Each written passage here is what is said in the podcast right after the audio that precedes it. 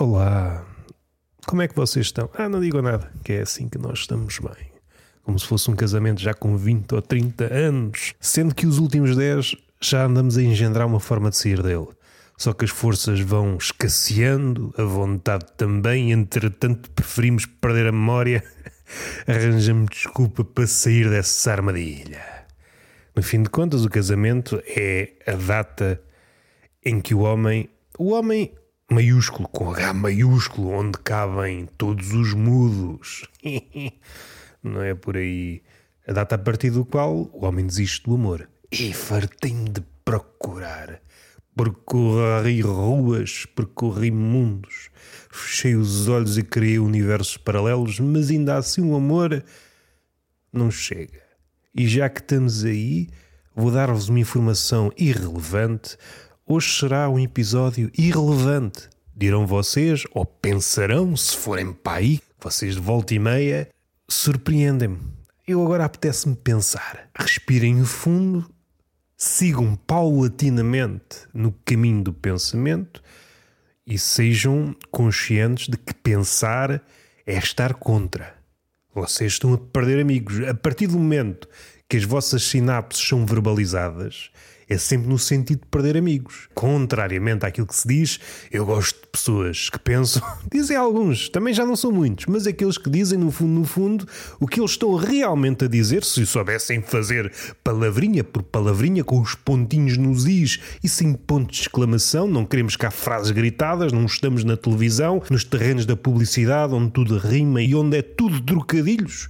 Se a frase não acaba como um trocadilho, espanta-se-me o coração e lá vai ele, qual pomba, ou melhor, corvo de Noé, antes da pomba, tinha como missão regressar e dar-nos as boas novas. Dar-nos, supondo que eu estou cá desde o tempo de Noé. No fundo estava. Era humano, mas como não havia lugar para mim, vesti-me de burro. E entrei. Matei o burro que era para entrar na arca. E nem era preciso vestir-me, porque passo bem por burro. É preciso que há grandes maquilhagens. Estamos nesta burocracia. O que é que é uma burocracia? É uma burocracia que não funciona e já está nos dicionários. Não estou aqui a injetar humor. Estamos só nas planícies de seriedade e assim é que nós estamos bem. Enchendo o peito com o folgo de uma vida, usando uma frase de alguém que estava a ouvir Mozart nos inícios e sai-se com esta, quanto a mim, uma frase deliciosa. Este puto, ele não disse puto, mas permitam-me a ousadia de encher de corruptelas. Mas a ideia é esta: este puto há de condenar-nos a todos ao esquecimento.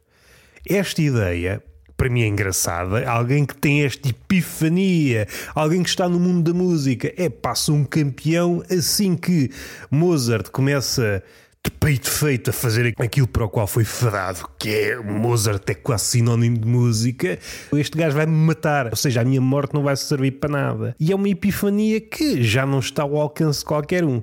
Hoje estamos engessados, ou melhor, soterrados em camadas e camadas de ego, o esquecimento é uma coisa que não nos atrai. Não sentimos o cheiro.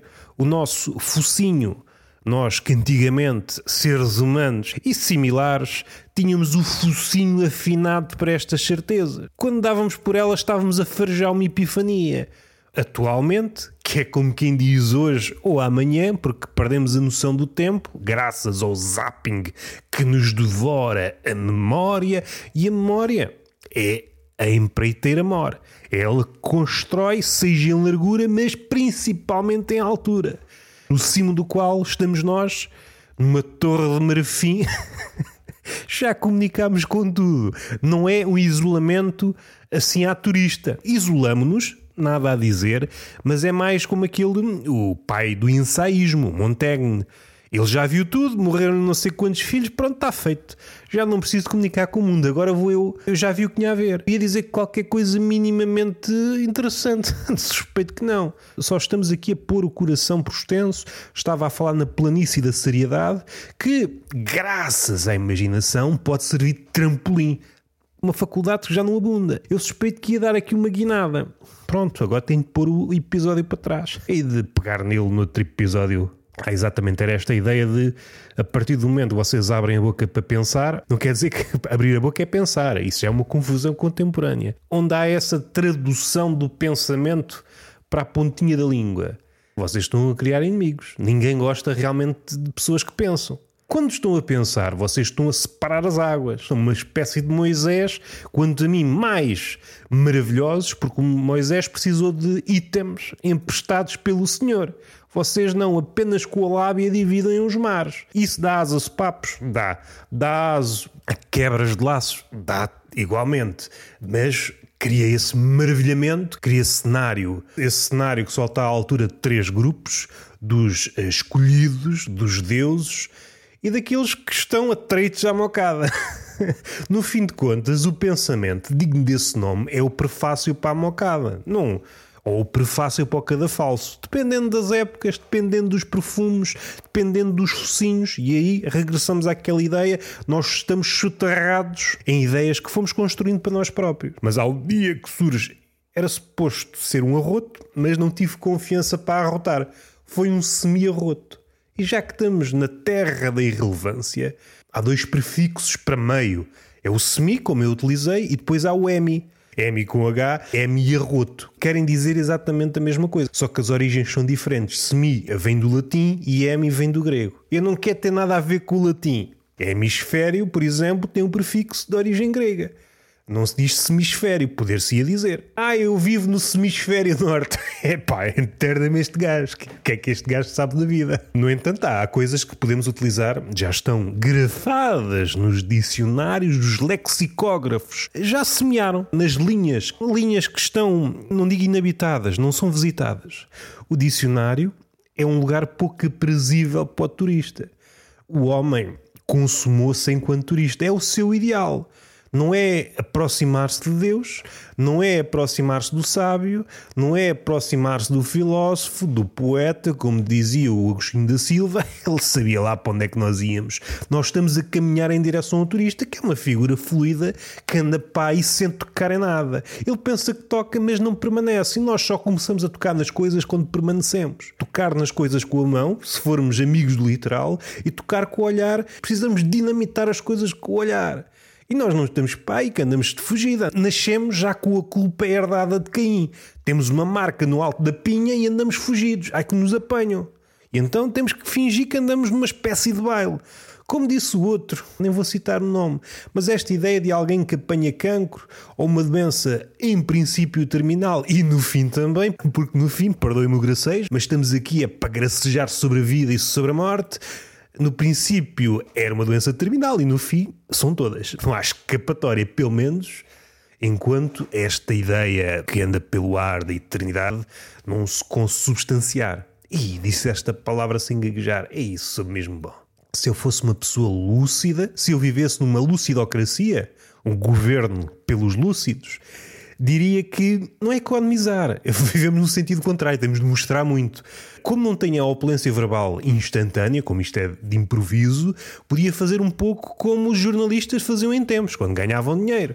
Preciso de preencher aqui parágrafos, não tenho nada para dizer, vou soltar três gatos em cima do teclado, porque eu ganho a letra. Ui, isto é que era bom. E é por isso que há esta associação entre o escritor e os gatos. Soltavam gatos em cima da máquina de escrever e eles escreviam três romances. Há aquela ideia de se pusermos vários macacos ou um macaco durante um tempo infinito, ele acabará por escrever um, um livrinho de Shakespeare. Isso não é nada. Experimenta escrever uma coisa acertada. Estou a brincar. O nosso Shakespeare, porra. O nosso que é como quem. Nosso é um património global. E já não sei para onde é que ia. E assim é que é bonito. Eu estava a falar de coisas irrelevantes, não estava? Ontem pensei numa coisa e só isso já me dá vontade de chorar. Os animais que foram enviados para o espaço.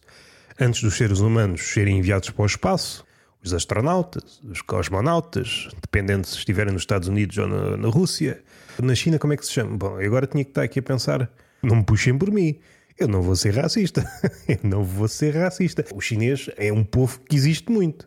Já não podemos discriminar maiorias? É isso que estamos a dizer? Porra, já não se pode fazer nada neste século XXI. Nós andamos aqui com as sobras. Somos pombos que, rodeado de migalhas, perguntam às pessoas: esta dá para comer? Não, esta não. Esta tem aqui uma espécie de veneno depois não te podes reproduzir. E nós, enquanto pomos, ah, mas isso não é problema, eu não me quero reproduzir, venha daí as migalhas.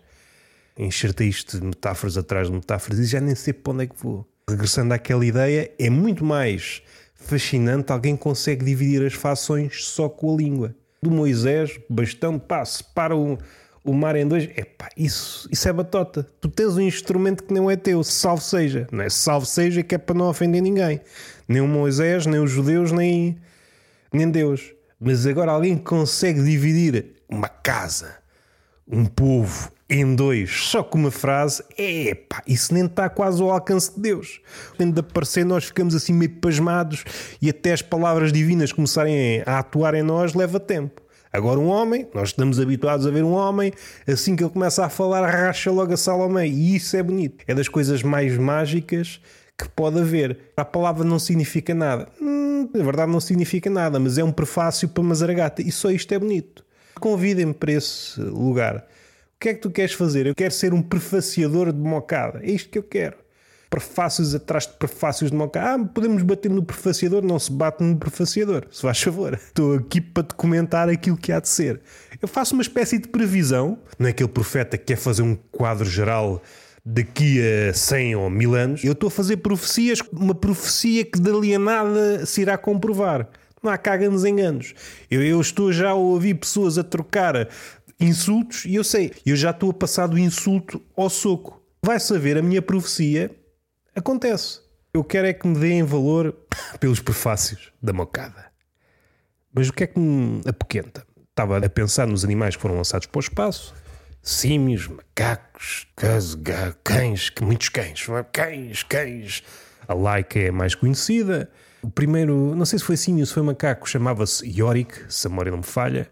Mas em todas essas expedições, normalmente tinha um cabecilha da tripulação, era aquele animal que era batizado, e depois havia outros animais que não eram batizados. No caso da primeira expedição, não sei se eram 10 ratos. Primeiro, levam para sítios muito bonitos. Que raio de tripulação é esta? Um macaco e 10 ratos. Isso é algum conto infantil? Atualmente não há dinheiro para nada. Não há dinheiro para alugar uma casa. Mas houve um tempo que havia tanto dinheiro que houve pessoas a dizer, alguém a propor isto. Meus amigos, tenho aqui uma ideia. Vamos gastar milhões, fazer aqui um prédio de chapa para lançar para o espaço. Vamos pôr macaco e 10 ratos. Tens a certeza? Tenho. e lá vai ele. e lá vai ele. Por exemplo, não sei se é também macaco, macaco cujo nome era Gordo, fez a sua viagem. Ao regressar à Terra, aterrou num oceano qualquer ou num mar qualquer, aquilo não flutuou como era suposto. Ou seja, o macaco sobreviveu a isto tudo, morreu afogado. Conseguiu o impossível. Gostava também de entrar na cabeça do macaco, até porque falamos a mesma língua o que é que será que o macaco pensa quando está no espaço? É pá, isto é um sítio, está muito escuro e não há bananas. O processo de seleção também é muito engraçado. Várias expedições em que resgataram um gato ou um cão da rua e puseram-no. Também que processo de seleção é este?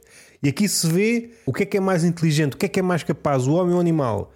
Segundo este testemunho, segundo este documento, estes factos, os animais estão mais bem preparados. Então qualquer gato vadio ou qualquer cão vadio que esteja aí na rua, pegam nele e metem num foguetão. Não precisa de treinar durante anos, estudar tudo e mais alguma coisa. Está preparado. Um homem, é pá, não estás preparado porque tens de ter um QI de 4 dígitos. Tens de saber tudo. Tens de ser um Leonardo da Vinci e tens de aplicar essa cabeça de gênio enquanto tens um capacete e enquanto é difícil mejar um gato e um cão, é pô-lo no espaço, que ele safa-se. Que é isto? Isso é discriminação, pá. Uma forma muito fácil de despachar gatos e cães de vizinhos. Quando vivem num prédio e há um cão que não se cala, se vocês trabalhassem na NASA, isso é formidável, vou despachar este cão, metê-lo no foguetão. O meu cão desapareceu. Olha, foi para um sítio melhor. foi para um sítio melhor e com sorte o foguetão rebenta no ar e olha, acaba-se o cão. Atualmente isto seria impensável criavam-se manifestações. Até você lançou um coelho e quatro ratos para o espaço. E aqui também se vê uma coisa: ninguém fala no Noé, na engenharia. Pessoal da NASA, as maiores mentes supostamente do mundo. Vamos fazer aqui um palito tecnológico que albergue toda a tecnologia, o melhor que nós temos. Todo o nosso saber foi concretizado nesta chapa, um palito tecnológico. E lá vai o palito. Sem estudos, sem universidade, Tábuas, tábuas, mete os animais todos, é dilúvio, ah, está aqui tudo. Mas o que é isto? Não pediu subsídios a ninguém. Que eu saiba, não está na Bíblia. Não houve uma equipa de cientistas a construir a arca. Precisamos de arranjar biólogos, temos de arranjar aqui forma de harmonizar isto tudo. No fim de contas, a arca de Noé é uma espécie de jardim zoológico nómada. Podia ir de cidade em cidade e ganhar dinheiro. Se bem que estava tudo no fundo. Tudo não sei se é real, se é uma piada política. Quem se salvam são os poderosos e neste caso era Noé, porque era amigo de Deus. E quando nós temos amigos desses, temos tudo. Meteu um casal de cada espécie. A NASA Dinheiro com fartura, milhões, pessoas com cabeças espetaculares, mas com penteados duvidosos. Uma coisa equilibra a outra. De que é que vale ter um cérebro espetacular se depois tens uma popa? Será que vale a pena ter um QI de 200 quando tens um cabelo que não é nada? Menos QI, mais cabelo. É o que eu peço para mim. No meu caso, estou quase careca. De que é que me vale saber física quântica, relatividade, matemática? Não me serve de nada. Filosofia, não me serve de nada. Uma pessoa quando sai à rua, uma mulher para nós é pá, molhos para o cabelo que eu sei física quântica. Desculpa lá, não sabia. Então vamos fornicar. Isto nunca acontece. E daí desmascararmos a farsa do sapiosexual. Não entramos numa conversa, a minha amiga, vou-te expor aqui a equação de Schrödinger. Vamos falar aqui de eletromagnetismo, das forças fundamentais da física, da natureza. Não vamos. As pessoas murcham, murcham com este saber abstrato. As pessoas murcham diante da abstração.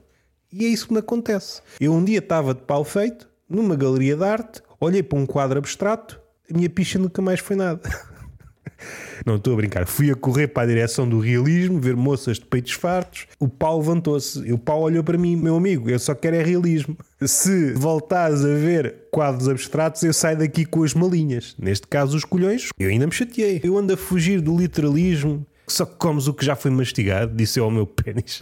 Estou a discutir com o meu pênis no museu. Pá, não quer saber disto, eu quero é que a arte se foda. Então, então estamos aí. Estamos aí, pá. Oh, não me agridas as formas, disse ele. Quer dizer que és contra a obra de Picasso. E ele puxou. Juntar num quadro as várias perspectivas. Então, mas andamos malucos. Quero só olhar de frente e olhar de trás. Por brincar.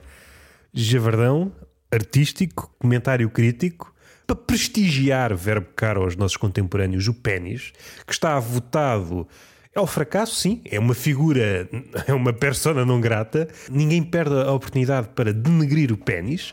E eu estou aqui como uma espécie de relações públicas do pênis genérico. O pênis genérico merece neste caso é um pênis que sabe da arte, se estudou a história da arte e afeiçoou-se mais a formas concretas. Se for um quadro povoado de mamas, é enfim, não sei o que é que foi isto. Devemos celebrar Noé, que é um tipo porreiríssimo, e os gajos da NASA, nem por isso. O que é que eu vos trago aqui? Vou ler aqui algumas coisas. Há aqui um livro chamado Enciclopédia, In, Enciclopédia, com o subtítulo Tudo o que não sabia que queria saber. Eu já não quero saber de nada, é logo a primeira. Vou ler aqui dois aforismos latinos. Não há coisa, por mais absurda, que não tenha sido afirmada por algum filósofo. Cícero. Sabendo o que lhe aconteceu, né? cortaram-lhe a cabeça e as mãos, é já de um pretenciosismo. É frases destas que não criam amizades. Não há coisa, por mais absurda, que não tenha sido afirmada por algum filósofo. Ou seja, o filósofo é uma espécie de catador, respigador de absurdos, não é? Vai para ali, qual é a coisa mais absurda que se pode dizer sobre determinado tema? Amor? Vamos a ela. Ah, era isto que eu queria dizer há pouco. O amor é sempre o ponto de encontro. Não sei se vocês sabem, vocês também não sabem nada, são um pouco como eu. Foram feitos à minha imagem, até porque são bots e não existem. E eu também não existo. Eu existo apenas nestas palavras. Kona. Não, não existe na palavra Kona, infelizmente. O amor. Durante muitos séculos, o tema principal da música era Deus. Depois deixou de ser e passou a ser amor que é que podemos dizer sobre isto? Nada. Também não temos cabeça para falar sobre isto. Mas já é uma mudança significativa e esta mudança diz-nos muito da sociedade. A preocupação do homem, temos de falar sobre Deus. O único tema que interessa agora é amor. Depois alguém pode dizer, ah, Deus é amor, então está tudo na mesma. Não sei se está tudo na mesma. Não é em Deus que eu penso quando ouço as letras da Anitta. Não é. Está bem que uma coisa leva à outra. Raba, raba, ok, oh meu Deus. Ok, leva. Mas esta mudança de mentalidades encher uma discoteca só com músicas cujo tema andem à volta de Deus é. pá, não me dá tesão. Amor, também não. Não sei que conclusão é que se podia tirar daqui. A minha única função é expor os dois retratos e retirem as vossas conclusões. E se formos também mais, como é que eu ia dizer, lúcidos, não lúcidos, não, não queremos cá lucidez, mais ousados. Por exemplo, a três séculos, qual será aquele tema que ocupa todas as canções? Foi Deus, amor, dinheiro? Já, já começa, já começa, mas uma coisa, sei lá, badminton. Daqui a três séculos, todas as músicas vão ser sobre badminton. Que mundo ideal, não é? Que até me dá pena. Enfim, não vamos por aí. Não vamos por aí. Vamos virar o volante para outros ventos. O nosso amigo Seneca, epá, por acaso é engraçado. Cícero, mataram-no. Mataram-no, bom, por consequência, cortaram a cabeça e, e as mãos e ele depois lá decidiu morrer. Isso é lá com ele, ele decidiu o seu próprio destino. Já estamos uma distância considerável para fazer piadas sobre o romano, ou não? O senhor Seneca, ganda com pincha, grande livro de cartas a Lucílio, pai da autoajuda, não. Mas realmente querem um livro dessa índole, mas mesmo bom, não é cá essas merdas que chegaram a nós ou que os contemporâneos julgam escrever, sobretudo quando estão às portas da morte, e é uma coisa que me faz passar da cabeça. Eu acho que o médico tem a função não de salvar pessoas, mas de decidir nessas situações. Alguém que está entre a vida e a morte e pode ser salvo, o médico deve chegar ao pé dele, meu amigo. Eu vou ajudá-lo, mas você prometa-me uma coisa: você não vai escrever livro nenhum sobre o que aconteceu aqui superei o cancro, superei o caralhinho que o foda. Não. Diz-me que vai escrever, não salvo. Pois é, o escrevias. São pessoas que pensam que foram salvas pelo moço de recados de Deus. Às tantas é só um guru motivacional franzino. Livrarias às tantas são livros só de pessoas que estiverem em vias de morrer e como safaram à morte, eu safei-me à morte, agora vou escrever num livro. Imaginem que isto acontecia nos tempos ia dizer nos tempos de, das guerras como se não houvesse guerras, mas nos tempos vá, a barbárie era a nossa língua universal o monitor eh, desligou-se e eu, ah, queres ver? queres ver que isto foi para o galheiro? Como tem chovido, a eletricidade vai pelo cano abaixo, vem pelo cano, vem eletricidade e vem o Super Mario agarrado a ela. E já me perdi, foda-se, porque é que eu me meto nestes apartes, cara? Porquê é que eu me meto nestes apartes? Voltando ao Seneca, os vícios de outrora são os costumes de hoje. E isto é daquelas frases, pronto, acertaram. Acertou o senhor Seneca. Ah, estava a falar do, dos gajos que se salvam in extremis e são-lhes dados mais uns anos. O que é que eu vou fazer com o resto da minha vida? Vou escrever um livro sobre aquilo que me aconteceu, sendo que não tenho nenhum jeito para escrever. Não acredito nas musas, mas acredito na musa do cancro. Há muitas musas, mas não há nenhuma musa do cancro. Da doença terminal, que afinal não é, e depois vai saber é. A doença terminal tem destas coisas. E houve um milagre! Salvei-me! Espera mais uns anos, que é logo que digo. Estes intervalos esperançosos em que a pessoa pensa que foi abençoada por um milagre, a morte foi à casa de banho, por isso teve que adiar um bocadinho. Do ponto de vista literário, já estamos cheios de tralhas. Vocês já não conseguem contar a mesma história. São livros que parecem ter sido escritos por inteligência artificial. E depois há outra coisa, essa ainda é mais fascinante, é uma pessoa de merda, quando safa dessas situações, pensa que foi foi convertido e agora é um Messias, é um apóstolo do bem. A maioria das vezes continuas a ser uma pessoa de merda. Só que a maioria das pessoas depois teme pôr em causa. Porque é pá, deixa lá o gajo. Suspeito que se Hitler tivesse tido cancro, havia muita gente que não dizia, pá, o gajo se calhar esticou-se, é pá, deixa lá o homem, deixa lá o homem que ele, que ele se fosse. Mas seja como for, Cícero mataram-no, ou ele quis morrer depois de lhe cortarem a cabeça, não acreditava no destino. No fundo, o homem cumpre-se, o homem atinge a sabedoria quando somos senhores de nós próprios. E mesmo com a cabeça cortada, eu é que decido quando morro. E vais morrer, vou. Então morro. E como é que ele fala se já não tem cabeça? É pá, vocês não têm imaginação para nada, pá, foda-se. Pá, uma pessoa perde a cabeça tem necessariamente de morrer. Uma comparação onde saímos a perder com os animais. Um galo e um peru, se for preciso sem cabeça, está 15 dias ainda de férias no Algarve. Um Cícero, um Cícero, que é mesmo assim um dos cinco maiores oradores de sempre, uma das maiores cabeças de sempre, cortam-lhe a cabeça tendo de morrer logo. Então isso é assim? É merecido? Agora recuando um pouco para os terrenos da seriedade dos factos, se houvesse uma espécie de igualdade, uma justiça poética, esta expressão que é muito usada e já não quer dizer nada, uma justiça poética para o senhor Cícero, cortavam-lhe a cabeça e ele ainda ficava três meses a palestrar. Aproveito e faço três livros ainda, que é para aproveitar bem.